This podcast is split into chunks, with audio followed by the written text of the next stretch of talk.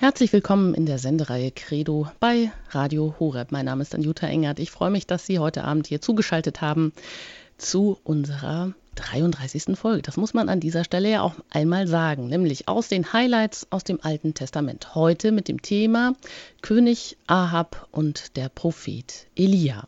Und dazu darf ich ganz herzlich Pfarrer Ulrich Filler begrüßen, mit dem ich jetzt verbunden bin aus Grevenbroich zwischen Köln und Düsseldorf. Guten Abend, Herr Filler. Guten Abend. Auch heute sind Sie wieder dabei. Den vierten Band zu Ihrer Sendereihe haben Sie schon veröffentlicht im FE Medien Verlag. Das heißt, man kann also auch die ganzen Folgen nachlesen. Man kann sie natürlich auch alle nachhören und sich bestellen auf CD als Mitschnitt. Jedenfalls sind sie uns bekannt, nicht nur aus dieser Sendereihe, sondern auch durch andere Vorträge, durch andere Tätigkeiten bei Radio Horeb. Und sie sind auch immer wieder mit katholischen Themen unterwegs. Ja, heute schauen wir wieder auf ein ganz spannendes Kapitel, wo es aber auch wirklich hart hergeht und zur Sache geht. Mm, wir hatten letztes Jahr König Salomo in den Blick genommen. Nun mittlerweile sind ein paar Jahre, so in etwa 100 Jahre vergangen. Und zuletzt haben wir über die kriegerischen Auseinandersetzungen um das gespaltene Reich Israel gehört.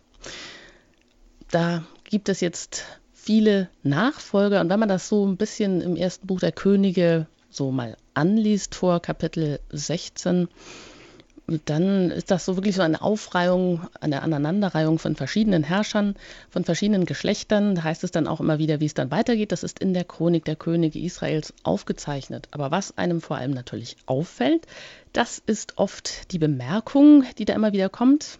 Aber dieser und jener, der tat, was dem Herrn missfiel, und er war noch schlimmer als alle seine Vorgänger. Und jetzt kommt dann sozusagen mit König Ahab die Krönung.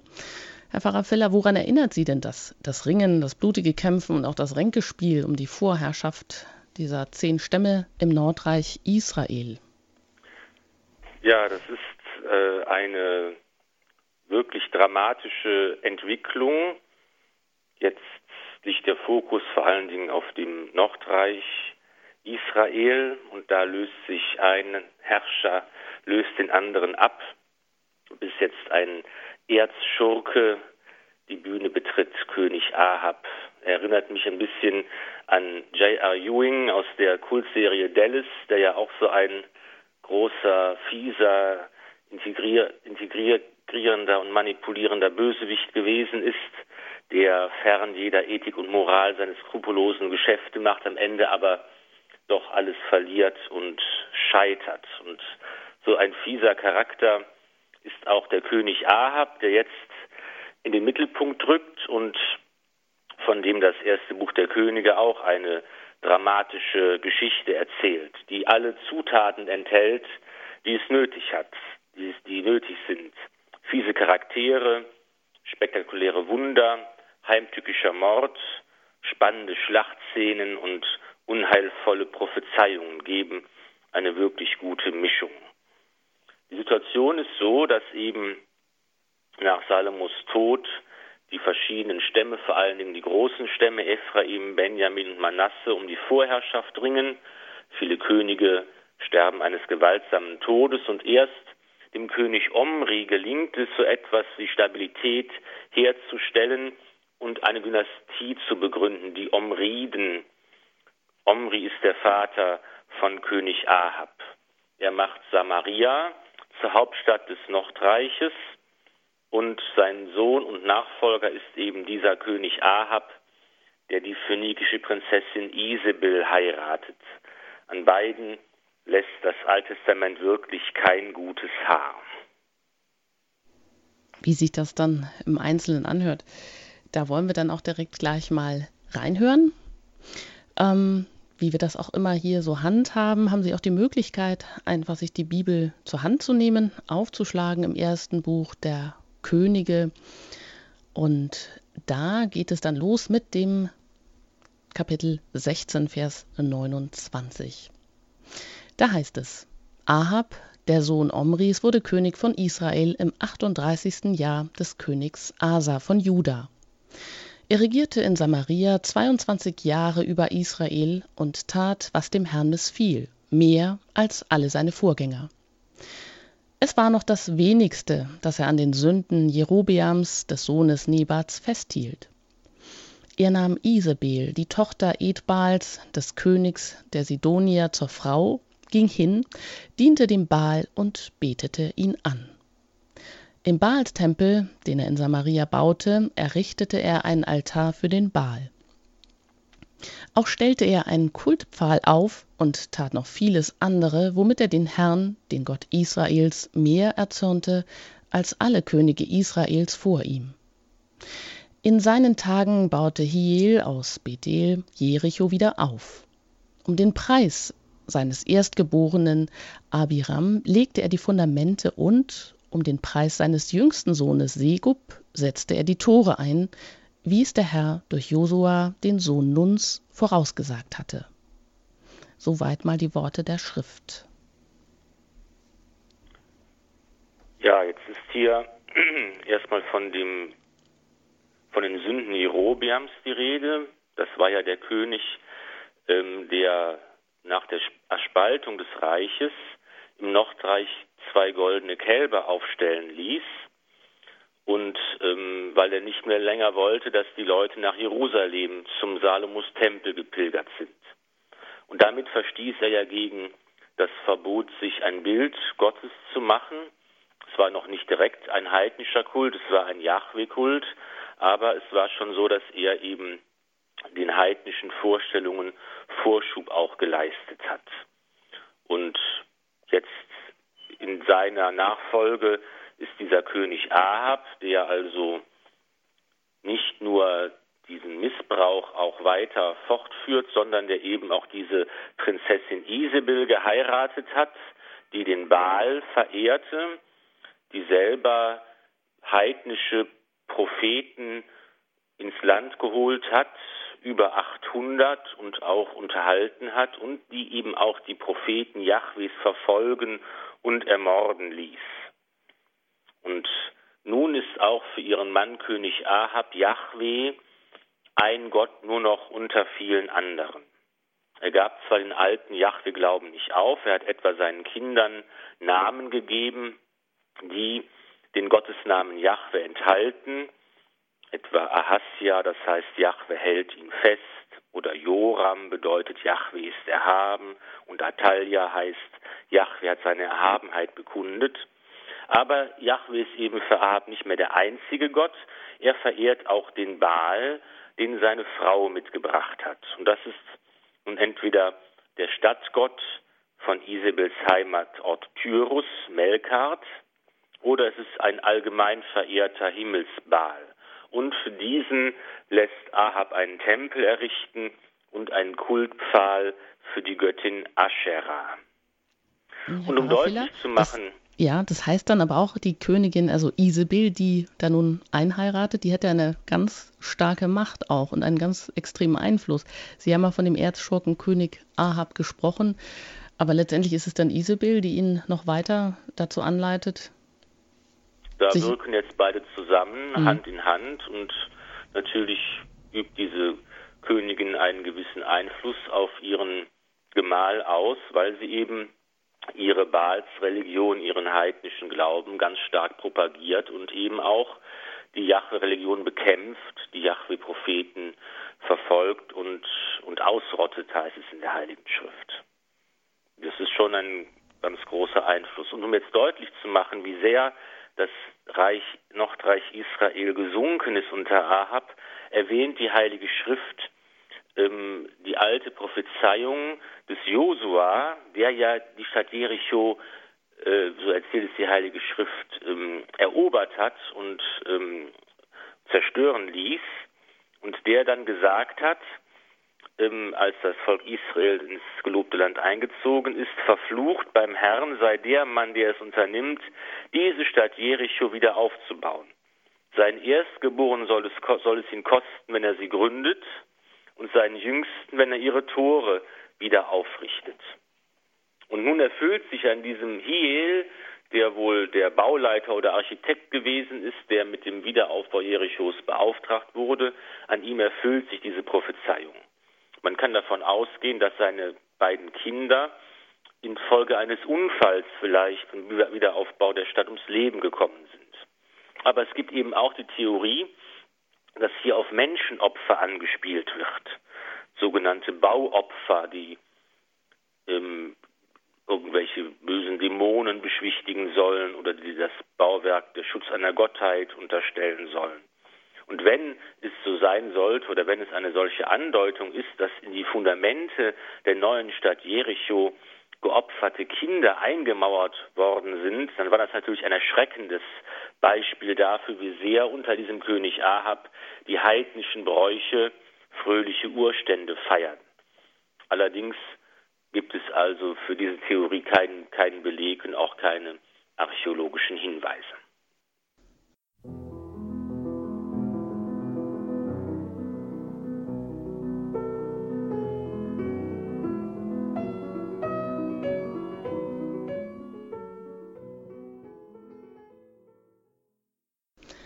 Radio Horeb haben Sie eingeschaltet in der Sendereihe Credo mit den Highlights aus dem Alten Testament. Heute beschäftigen wir uns mit König Ahab und dem Propheten Elia. Pfarrer Ulrich Filler erklärt jeweils die Textstellen. Wir haben jetzt gehört, wie es bestellt ist um das Nordreich Israel. Ahab, der Sohn Omris, wird König von Israel und zieht alle Sündenregister im Vergleich zu Jerobeam ist er wohl noch harmlos. Isabel, die nimmt er zur Frau und das führt dazu, dass beide von sich von Yahweh noch mehr abwenden und noch mehr den Baalskult sich zuwenden und auch einen Baals-Tempel in Samaria errichten. Und Isabel veranlasst auch die ganzen Propheten, die an Yahweh geglaubt haben, die Propheten Jahwes zu töten, bis auf einen. Und um den geht es jetzt, Pfarrer Filler. Ja, jede gute Geschichte braucht Protagonisten und Antagonisten und der große Gegenspieler von König Ahab ist jetzt der Prophet Elia. Und dessen Name ist auch Programm. Elia heißt Yahweh ist Gott. Elia tritt ein für den wahren, reinen Glauben Israels und er ruft auf zur Entscheidung für den wahren Gott Yahweh. Er sagt dem König Ahab voraus, dass zur Strafe für seinen Götzendienst eine große jahrelange Dürre über das Land kommen wird. Und nach dieser Prophezeiung versteckt sich Elia auf den Befehl Gottes an einem Bach, wo ihm Raben Brot und Fleisch bringen. Aber als dann der Regen ausbleibt und die Bäche und Flüsse vertrocknen, kommt Elia wieder auf das Geheiß Gottes bei einer Witwe in Sarepta unter, deren Mehltopf und Ölkrug nicht leer werden, solange der Prophet bei ihr weilt. Und als ihr Sohn krank wird und stirbt, erweckt Elia ihn wieder auf. Er ruft ihn aus dem Totenreich zurück. Das ist wirklich ein beeindruckender Prophet. Im dritten Jahr dieser Hungersnot schickt Jahwe Elia zum König. Die Dürre soll beendet werden und Jahwe will Regen schicken. König Ahab fürchtet Elia. Er denkt, dass ein mächtiger Fluch des Propheten die Dürre ausgelöst hat. Und dieser Fluch kann seiner Meinung nach nur, durch, nur gebrochen werden, wenn er Elia töten lässt. In den Jahren der Hungersnot konnte er Elia nicht finden. Aber als er ihm jetzt begegnet, lässt er sich bewegen, auf das Verlangen Elias einzugehen. Der Prophet will ein Gottesurteil. Und das lesen wir auch wieder in der Bibel im ersten Buch der Könige, Kapitel 18, Vers 16b. Ahab ging Elia entgegen. Sobald er ihn sah, rief er aus: Bist du es, Verderber Israels? Elia entgegnete: Nicht ich habe Israel ins Verderben gestürzt, sondern du und das Haus deines Vaters, weil ihr die Gebote des Herrn übertreten habt und den Balen nachgelaufen seid. Doch schick jetzt Boten aus und versammle mir ganz Israel auf dem Karmel, auch die 450 Propheten des Baal und die 400 Propheten der Aschera, die vom Tisch Isabels essen. Ahab schickte in ganz Israel umher und ließ die Propheten auf dem Karmel zusammenkommen. Und Elia trat vor das ganze Volk und rief: Wie lange noch schwankt ihr nach zwei Seiten? Wenn Jahwe der wahre Gott ist, dann folgt ihm. Wenn aber Baal es ist, dann folgt diesem. Doch das Volk gab ihm keine Antwort. Da sagte Elia zum Volk, Ich allein bin als Prophet des Herrn übrig geblieben. Die Propheten des Baal aber sind 450. Man gebe uns zwei Stiere. Sie sollen sich einen auswählen, ihn zerteilen und auf das Holz legen, aber kein Feuer anzünden. Ich werde den anderen zubereiten, auf das Holz legen und kein Feuer anzünden. Dann sollt ihr den Namen eures Gottes anrufen, und ich werde den Namen des Herrn anrufen. Der Gott, der mit Feuer antwortet, ist der wahre Gott. Da rief das ganze Volk, der Vorschlag ist gut. Nun sagte Elia zu den Propheten des Baal, Wählt ihr zuerst den einen Stier aus und bereitet ihn zu. Denn ihr seid die Mehrheit. Ruft dann den Namen eures Gottes an, entzündet aber kein Feuer. Sie nahmen den Stier, den er ihnen überließ, und bereiteten ihn zu. Dann riefen sie vom Morgen bis zum Mittag den Namen des Baal an und schrien, Baal, erhöre uns! Doch es kam kein Laut, und niemand gab Antwort. Sie tanzten hüpfend um den Altar, den sie gebaut hatten. Um die Mittagszeit verspottete sie Elia und sagte, er ruft lauter, er ist doch Gott. Er könnte beschäftigt sein, er könnte beiseite gegangen oder verreist sein. Vielleicht schläft er und wacht dann auf. Sie schrien nun mit lauter Stimme. Nach ihrem Brauch ritzten sie sich mit Schwertern und Lanzen wund, bis das Blut an ihnen herabfloß. Als der Mittag vorüber war, verfielen sie in Raserei, und das dauerte bis zu der Zeit, da man das Speiseopfer darzubringen pflegt. Doch es kam kein Laut, keine Antwort, keine Erhörung.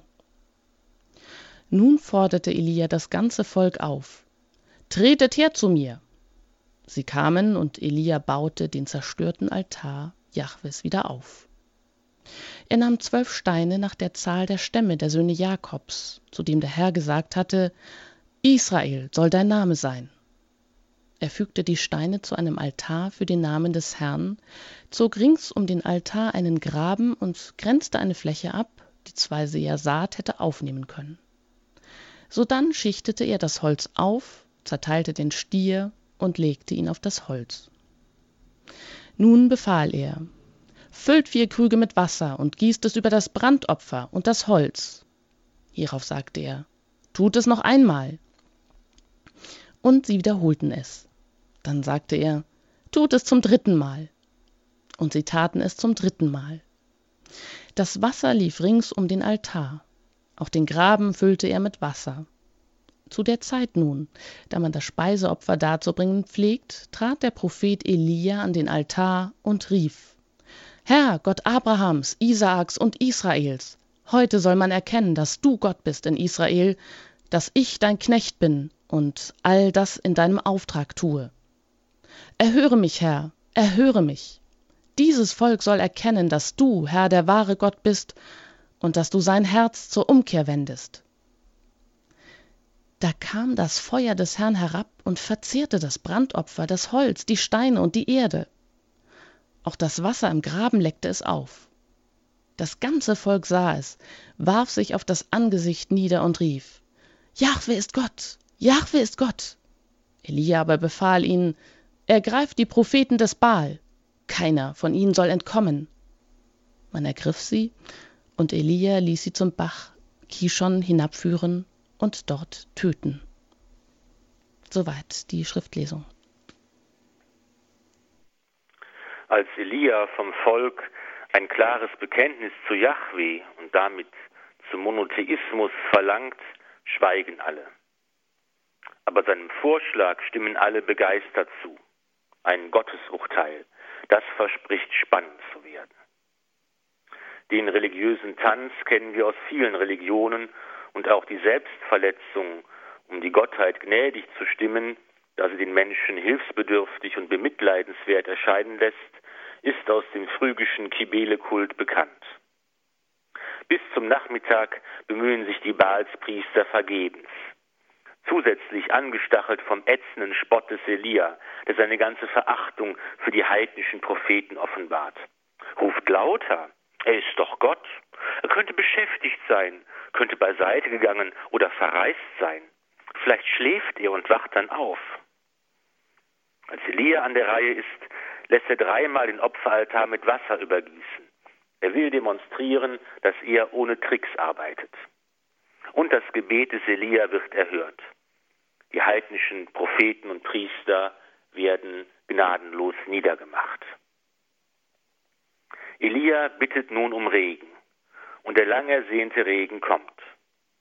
Der Gott Israels ist der Herr über Regen und Wind, Feuer und Sturm, Saat und Ernte. Er ist der Herr des Himmels und der Erde. Er steht über allem. Furchtlos tritt Elia für diesen Gott ein.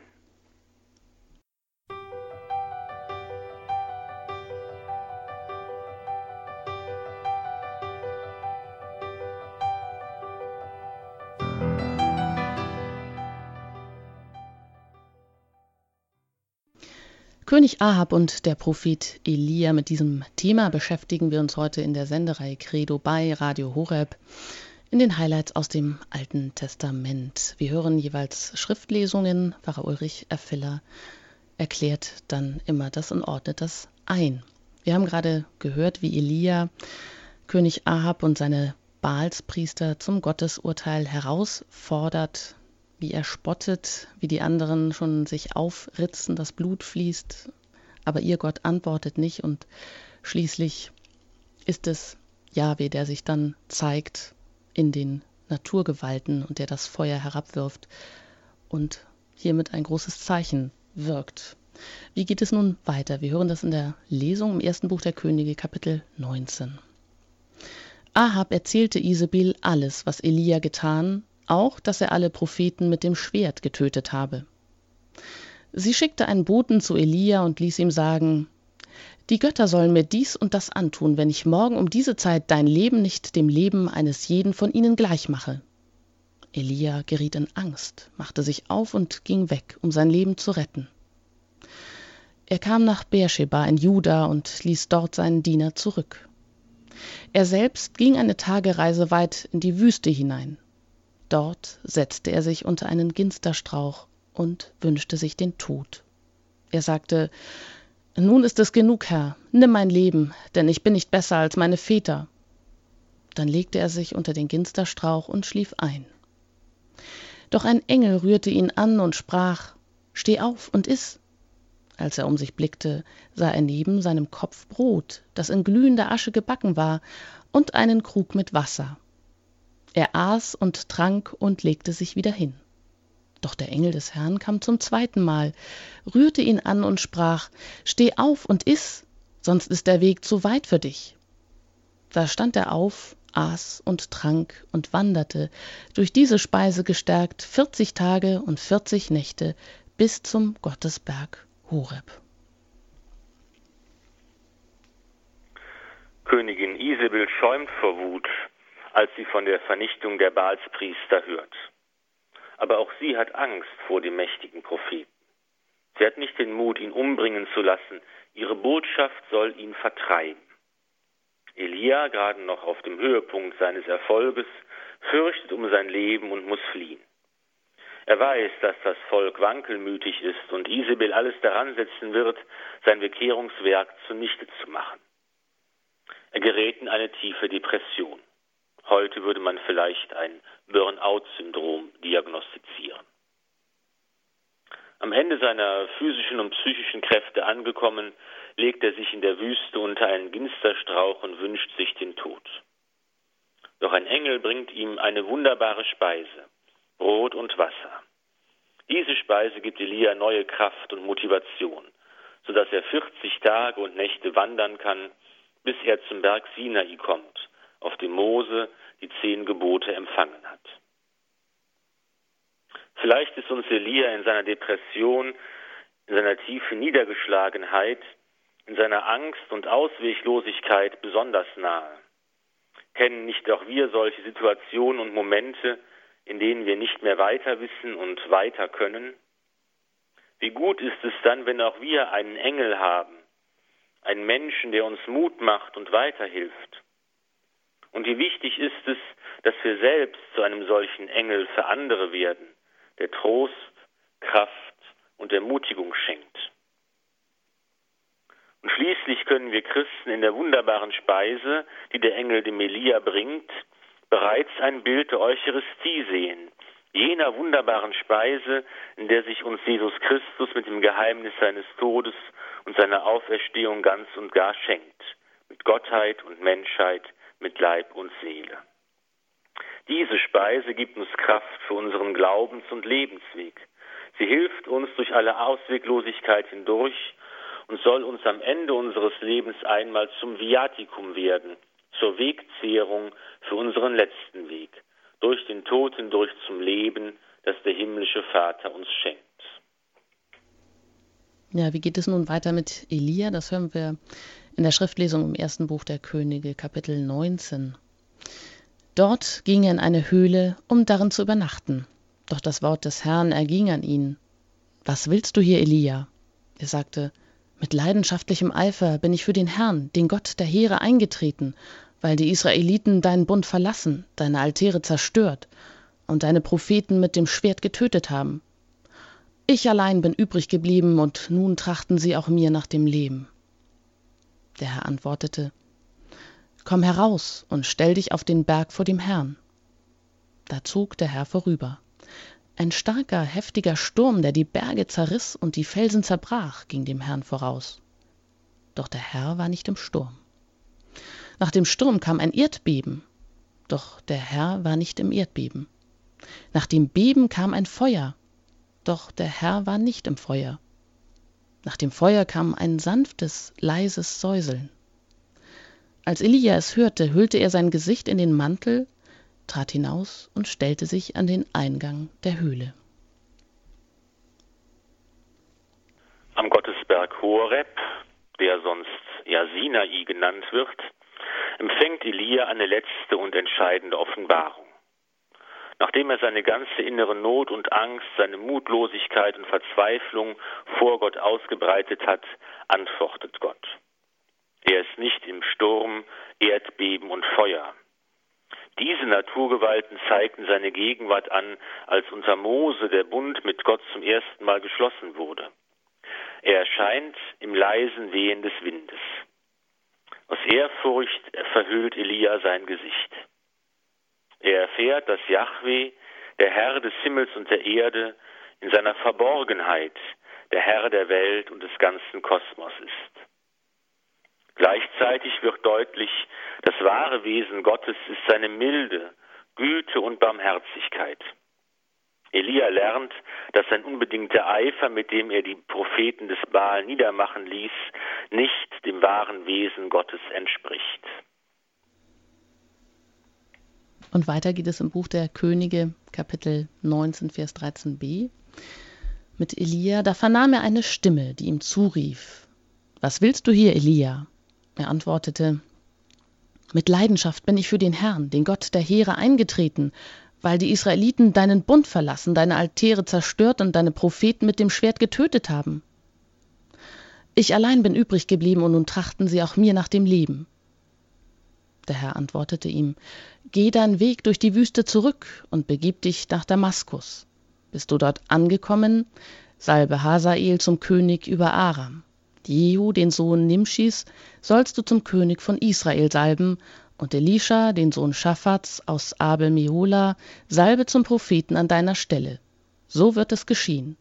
Wer dem Schwert Hasaels entrinnt, den wird Jehu töten. Und wer dem Schwert Jehus entrinnt, den wird Elisha töten. Ich werde in Israel siebentausend übrig lassen, alle, deren Knie sich vor dem Baal nicht gebeugt und deren Mund ihn nicht geküsst hat. Noch einmal klagt Elia über seine Ohnmacht. Gott offenbart ihm, was geschehen wird. König Ahab wird fallen und Elia soll einen neuen König für Israel salben. Dann soll Elia für sich einen Nachfolger, Elisha, bestellen. Sein Werk war nicht umsonst, es wird fortgesetzt. Und schließlich ist hier zum ersten Mal im Alten Testament von einem heiligen Rest die Rede von dem kleinen Teil des Volkes Israel, der treu zum Bund mit Jahwe steht und der die Zukunft Israels bedeutet. Um seinetwillen hat sich das Werk des Elia gelohnt. Wahrscheinlich gehören diese Verse über das Gottesgericht ursprünglich nicht zu der Offenbarung am Horeb, Und Jahwe hat diese Aufträge dem Elia bei anderer Gelegenheit übergeben. Ein Bearbeiter hat diese Begebenheit an dieser Stelle eingefügt. Dafür spricht, dass erst Elisha, der Nachfolger des Elia, die ersten beiden Anweisungen erfüllen und Hazael und Jehu salben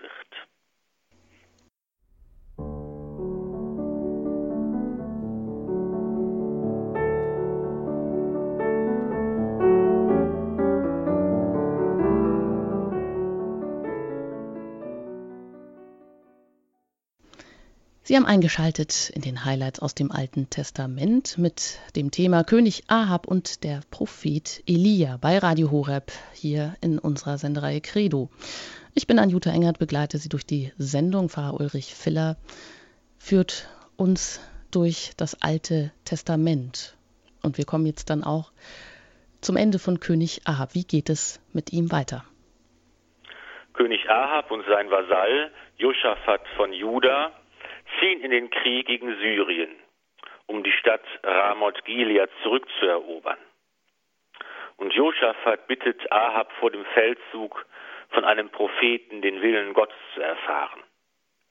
Ahab verfügte über 400 sogenannte Hofpropheten, die im Namen Jahwes weissagten, ohne aber wirklich echte Propheten zu sein. Sie waren vom Kriegszug überzeugt. Zieh hinauf, der Herr gibt die Stadt in die Hand des Königs. Doch Josaphat ist mit der Auskunft dieser Jubelperser nicht zufrieden. Er will die Meinung eines echten Propheten hören, von denen es nicht mehr viele gab, hatte Isabel sie doch verfolgen und ausrotten lassen. König Ahab kennt noch einen der echten Propheten, und das ist jetzt mal nicht Elia, sondern Mich Micha. Allerdings ist er nicht besonders begeistert von diesem Gottesmann. Es ist noch einer da, durch den wir den Herrn befragen können. Doch ich hasse ihn, denn er weiß, sagt mir nie Gutes, sondern immer nur Schlimmes. Trotzdem lässt er nach Micha schicken, und dieser Prophet sagt ihm auch diesmal nichts Gutes voraus. Die Hofpropheten lügen, der Geist des Herrn ist von ihnen gewichen, die Schlacht wird verloren gehen, Ahab selbst in Ramoth Gilead fallen. Jetzt hätte Ahab noch eine Chance, wenn er dem Propheten glaubt. Doch das tut er nicht. Er lässt Micha gefangen nehmen und zieht trotzig in den Krieg. Ganz unbeeindruckt scheint er aber nicht vom Auftritt des Micha zu sein. Er beschließt nämlich verkleidet zu kämpfen. Doch das wird ihm nichts nützen. Das Verhängnis naht.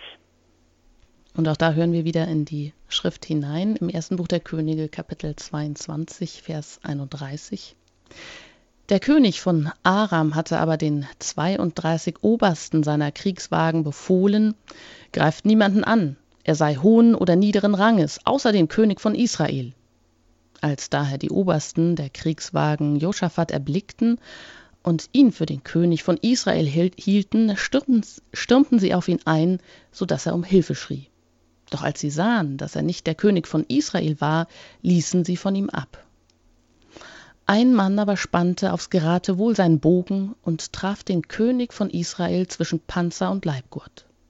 Dieser befahl daher seinen Wagenlenker, wende um und bring mich aus der Schlacht, denn ich bin verwundet. Da aber die Schlacht an jenem Tag heftig wurde, blieb der König im Kampf gegen die Aramäer aufrecht im Wagen stehen. Am Abend starb er, das Blut der Wunde war in das Innere des Wagens geflossen. Bei Sonnenuntergang ließ man im Lager ausrufen Jeder kehre in seine Stadt, in sein Land zurück. So starb der König. Man brachte ihn nach Samaria und begrub ihn dort. Als man im Teich von Samaria den Wagen ausspülte, leckten Hunde sein Blut, und Dirnen wuschen sich darin nach dem Wort, das der Herr gesprochen hatte. Sein Sohn und Nachfolger Ahasja regierte erst zwei Jahre, als er sich bei einem Unfall schwer verletzt. Gleich seinem Vater Ahab verehrt er die heidnischen Götter.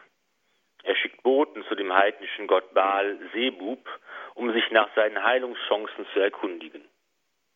Elia verkündet ihm die Strafe Gottes. Du hast Boten ausgesandt, um Beelzebul, den Gott von Ekron, zu befragen, als gäbe es in Israel keinen Gott, dessen Wort man einholen könnte. Darum wirst du von dem Lager, auf das du dich gelegt hast, nicht mehr aufstehen, denn du musst sterben. Nach Ahasias Tod wurde sein Bruder Joram der vierte und letzte König aus der Dynastie der Umriden. Auch ihm ist nicht mehr Glück beschieden. Als er in der Schlacht verwundet wird, lässt er den Nachfolger Elias, Elisha, den Jehu, den Befehlshaber der Armee, zum König salben und erfüllt damit die Offenbarung am Berg Horeb. König Joram will sich in Jezreel von seinen Wunden erholen. Als er hört, dass Jehu an der Spitze seiner Truppen anrückt, fährt er ihnen in seinem Streitwagen entgegen und begegnet ihm ausgerechnet in Nabots Weinberg. Das ist der Weinberg, den Isabel und Ahab dem armen Nabot weggenommen haben. Dort tötet ihn Jehu, indem er ihm einen Pfeil ins Herz schießt. Als Jehu anschließend in Jesrael einrückt, ist nur noch Isabel übrig. Sie weiß, dass ihre Stunde geschlagen hat. Aber sie will sich nichts vergeben. Sie schminkt sich und schmückt ihr Haar. Stolz und würdevoll will sie in den Tod gehen. Sie wird auf den Befehl Jehus aus dem Fenster des Palastes geworfen. Ihr Leichnam wird von Pferden zertreten und von streunenden wilden Hunden gefressen. So erfüllt sich die Prophezeiung des Elia. Elia selbst, dieser große und ungewöhnliche Prophet, stirbt nicht. Er wird am Ende seines Lebens auf wunderbare Weise in den Himmel erhoben. Ein feuriger Wagen mit feurigen Pferden erscheint und Elia fährt im Wirbelsturm zum Himmel empor. Ja, vielen Dank, Pfarrer Ulrich Filler, für die Erklärung, für die Ausführungen zum, die, zu diesem sehr bewegten Buch der Könige, dem ersten Buch der Könige, in diesen Kapiteln, die wir heute König Ahab und der Prophet Elia uns angeschaut haben, gehört haben, da geht es ja wirklich zur Sache. Und Elia fährt zum Himmel empor, so endet das jetzt hier, oder wir haben es hier an dieser Stelle so beendet. Wie ist denn das eigentlich zu verstehen, eine Himmelfahrt Elias? Hat es auch dann damit zu tun, dass auf Elia immer noch gewartet wird, dass die Juden immer noch auf ihn warten, beim Sedermahl ihm einen Becher hinstellen als Zeichen der Hoffnung der Wiederkunft des Elia? Ja, dieser Elia ja, gilt ja als der größte Prophet nach Mose im Alten Testament.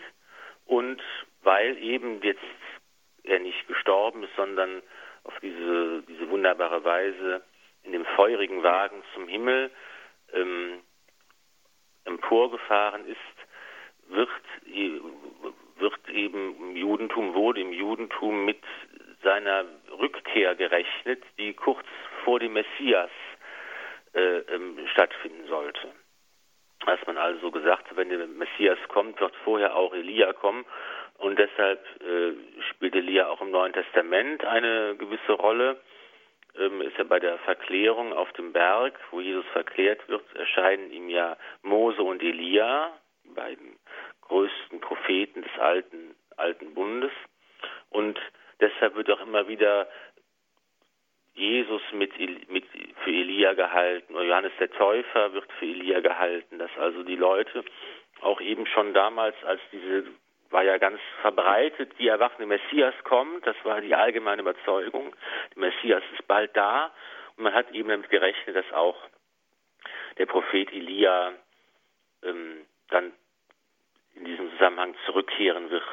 Und als Jesus am Kreuz gestorben ist, da ähm, hat, sagen Leute auch, ah, hört, er ruft nach Elia, er ruft um Hilfe. Das ist also immer mit dem Messias ganz eng verbunden, die Erwartung, dass, dass Elia dann wieder zurückkehren wird. Mhm. Wenn man sich jetzt so diese Zeit anschaut, diese erste Zeit des Königreichs, was Israel jetzt hier hat, diese ganzen Wirrungen und Wirrnisse und äh, Kämpfe und Auseinandersetzungen, auch Ränkespiel, auch ähm, völlig bekehr, also ohne sich überhaupt zu bekehren, jetzt hier wie König Ahab äh, dargestellt ist, wirklich als äh, Schurke. Ähm, wie, was sagen denn Historiker dazu über diese Zeit? Kann man das auch so nachvollziehen? Also hier wird ganz deutlich, dass die Bibel, äh, das Alte Testament in einer ganz theologischen Perspektive die Ereignisse beschreibt. Und es ist jetzt so, dass wir in einer Zeit angekommen sind, die eben archäologisch sich sehr gut erforschen lässt. Anders als noch zu Zeiten König Davids und König Salomos hat man jetzt tatsächlich auch Spuren der Bautätigkeit etwa von diesem König Omri und von König Ahab gefunden und kann also von daher sich auch ein Bild machen, was das für eine Zeit gewesen ist. Und wenn man die Archäologen fragt, dann kommt man zu einem völlig anderen Bild als das, was im Alten Testament beschrieben wird. Sie sprechen hier von dem äh, Israels vergessenem ersten Königreich und sagen, dass tatsächlich diese Zeit von König Omri, König Ahab und dessen Söhnen, äh, dass das die Zeit einer ganz großen Blüte gewesen ist für das Königreich Israel, dass diese Könige sehr mächtig und sehr erfolgreich gewesen sind, dass sie das Reich ausgebreitet haben nach Norden hin, dass eben die Heirat mit Isabel, das war ein taktisch ganz glänzender Schachzug, der Diplomatie. Und sie haben eben das Reich aufgebaut, vergrößert, sie haben die Verwaltung aufgebaut, sie haben eine der mächtigsten Armeen dieser Region aufgebaut. Und ähm, sie waren also insgesamt eine ganz erfolgreiche und Dynastie, die also das politisch gesehen und das Land wirklich vorangebracht haben. Und natürlich waren sie nicht besonders fromm und manchmal auch launisch und brutal, aber das galt eigentlich praktisch von jedem Menschen im alten Vorderen Orient in dieser Zeit. Das ist also die Perspektive der Historiker, der Archäologen, die nach der historischen Situation fragen und die sagen, das ist also eigentlich eine ganz erfolgreiche Geschichte gewesen, dieses, diese Dynastie der Omriden. Die Perspektive des Alten Testaments fragt nicht danach, wie politisch, diplomatisch äh, sie erfolgreich gewesen sind, sondern da geht es immer nur um die Perspektive, die Frage nach Gott. Und das ist die Frage, die Elia eben wieder stellt. Er fragt nicht, ob der König erfolgreich ist, ob er das Reich vergrößert, ob er monumentale Bauvorhaben äh, äh durchführt, die er ja durchgeführt hat. Tatsächlich ganz großartige ähm, Bauten vorgenommen hat, die man heute eben auch noch archäologisch untersuchen kann und sich vorstellen kann, welche Pracht da geherrscht hat. Elia stellt die Frage, steht Jahwe an erster Stelle? Hält der König an dem Bund mit Gott treu fest? Und diese Fragen treiben Elia um und bringen ihn immer wieder dazu, sich tapfer für diesen Gott und für seinen Bund einzusetzen. Das wäre auch eine gute Frage für das heutige Parlament wo doch im Gesetz noch einige Anklänge ähm, zumindest auf ähm, Gott hinweisen, aber der natürlich dann die nicht mehr umgesetzt werden. Ja, aber schauen ja, wir mal. Der Unterschied ist natürlich, dass ja. wir keinen nicht äh, keinen Gott. Gottesstaat ja. haben, dass also unser Glaube nicht das Gesetz für den Staat ist, so wie es jetzt ja in Israel gewesen ist, sondern dass wir eben ähm, dass, dass, dass, dass wir eben in einem Staat leben, der die Religionsfreiheit garantiert, aber eben sich in der Verantwortung vor Gott an etwas, an eine Voraussetzung gebunden weiß, die er selbst nicht bereitstellen kann. Das ist der große Unterschied. Hm. Die er nicht bereitstellen kann und ja, an die er sich dann auch nicht mehr binden will, oft in der Realität, an diese Voraussetzung, wie Sie sagen. Das ist ja. genau, das ist die große Herausforderung, vor der hm. Leute stehen, ja. Jetzt schauen wir noch mal auf Elia. Sie haben ja gesagt, also er ist auch eine so eine Gestalt, mm, die so eine geistliche Müdigkeit auch ähm, verkörpert. Eigentlich hat er gerade einen großen Erfolg eingefahren. Das war aber auch mit einer großen Anstrengung verbunden. Er fordert Ahab und seine Baalspriester zum Gottesurteil heraus. Und Jahwe ähm, also erscheint ja dann auch im Feuer. Danach lässt er alle Baalspriester töten. Und dann ja, nach all diesem Kampf, nach all diesem Hin und Her geht er, zieht er sich zurück, bekommt Angst, nun selbst verfolgt und getötet zu werden von Isabel, von der Frau von König Ahab. Ja, nichts will mehr gelingen. Ist das irgendwo auch ähm, so eine Figur für uns heute, die wir vielleicht manchmal auch wie ein Hamster im Laufrad meinen, irgendwelche Sachen bewegen zu müssen. Und äh, vielleicht haben wir auch irgendwo einen Erfolg, aber dann sind wir diesem Verfolg verfahren und nichts scheint mehr zu gelingen. Sie haben auch gesagt, das ist so eine Figur für Depression und Burnout, wie sie eben auch im Glauben einem begegnen, als geistliche Müdigkeit, sage ich jetzt mal.